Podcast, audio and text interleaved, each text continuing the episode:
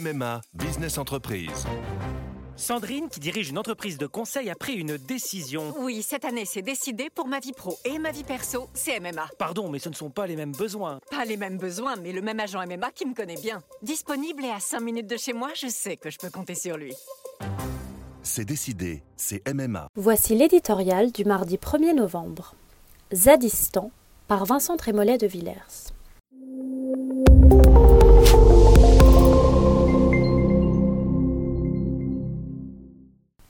No Pasaran.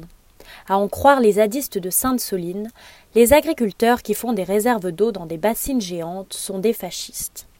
La confusion mentale et la dégringolade de l'intelligence sont les deux mamelles de l'écologie radicale. Jeter de la soupe sur un Van Gogh, se coller à la glu sur une voiture de luxe, saccager un golf, et donc organiser une émeute autour d'une bassine d'eau. On se croirait dans Problemos, le film inoubliable d'Éric Judor et Blanche Gardin sur la vie quotidienne dans une ZAD. Inutile d'invoquer le réchauffement climatique pour justifier cet effondrement de la rationalité, de prétexter l'urgence écologique pour légitimer ce nihilisme adolescent. Derrière l'écolo-gauchisme, c'est toujours la même lutte de classe, la même volonté d'insurrection, le même fanatisme déconstructeur. Cette logique révolutionnaire repose comme d'habitude sur un discours apocalyptique habillé de bons sentiments. Aux Zadistan, la rhétorique est toujours la même. Puisqu'il n'y a plus une minute à perdre, la délibération démocratique fait gagner du temps au capitalisme criminel. Il faut donc s'affranchir des règles du droit et renverser les pollueurs par tous les moyens.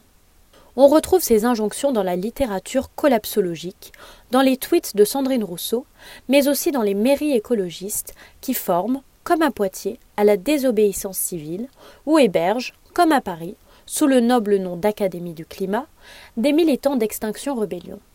La nature, la faune et la flore, le champ des rivières et les sentiers des montagnes, ces doctrinaires urbains les fréquentent moins que les paysans.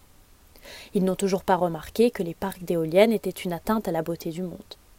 Mais ils se sont emparés de la cause de la planète, comme autrefois les Mao, de la cause du peuple. Gérald Darmanin, c'est heureux, n'est pas tombé dans ce panneau dialectique. Il a reconnu le rouge vif de l'ultra-gauche derrière le vert écolo. Espérons qu'il aura le plein soutien du gouvernement et d'une majorité trop souvent frappée de daltonisme idéologique.